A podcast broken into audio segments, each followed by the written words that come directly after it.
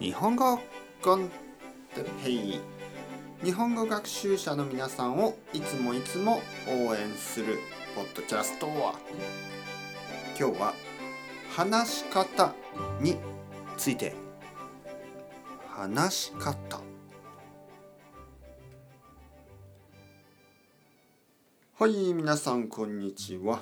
日本語コンテッペイの時間ですね。元気ですか？え僕は今日も元気ですよ。えー、今日は話し方について話したいと思います。話し方について話す。えー、皆さんはどんな話し方が好きですか？ね？えー、丁寧な話し方。ね？丁寧、ね、ですます。をちゃんと使う。えもしくはとてもとてもカジュアルな話し方「おお元気？何してる?」みたいな。僕はまあ丁寧な話し方の方がいいと思います。特に日本語ですね。日本語ではあまり知らない人とカジュアルに話すのは良くないですね。ね。おお君はどこから来たの？とか。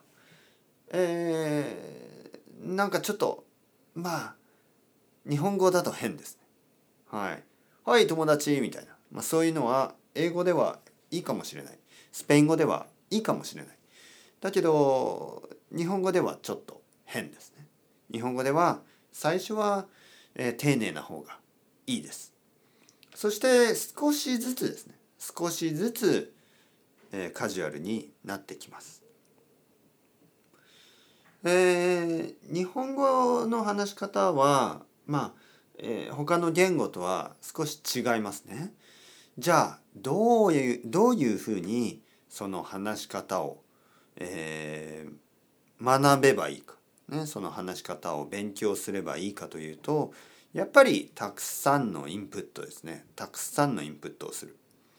たくさんの、えー、テレビ。たくさんの映画。たくさんの YouTube やまあポッドキャスト。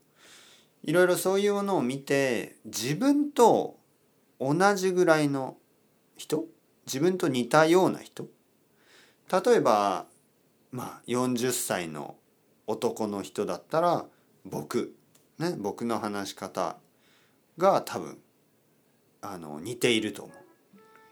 えー、若い人だったら少し若い人の話し方を聞いてみたり、えー、じゃあその若い人が会社でですね会社でどういう話し方をしているか恋人とどういう話し方をしているかね、そういうのを見るそういうのを聞く、ね、そうすれば少しずつ分かるようになります。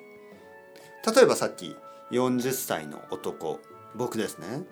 じゃあ僕が僕みたいな人が、えー、いろいろな人とどういうふうに話しているか、ね、お父さんと話す時の話し方。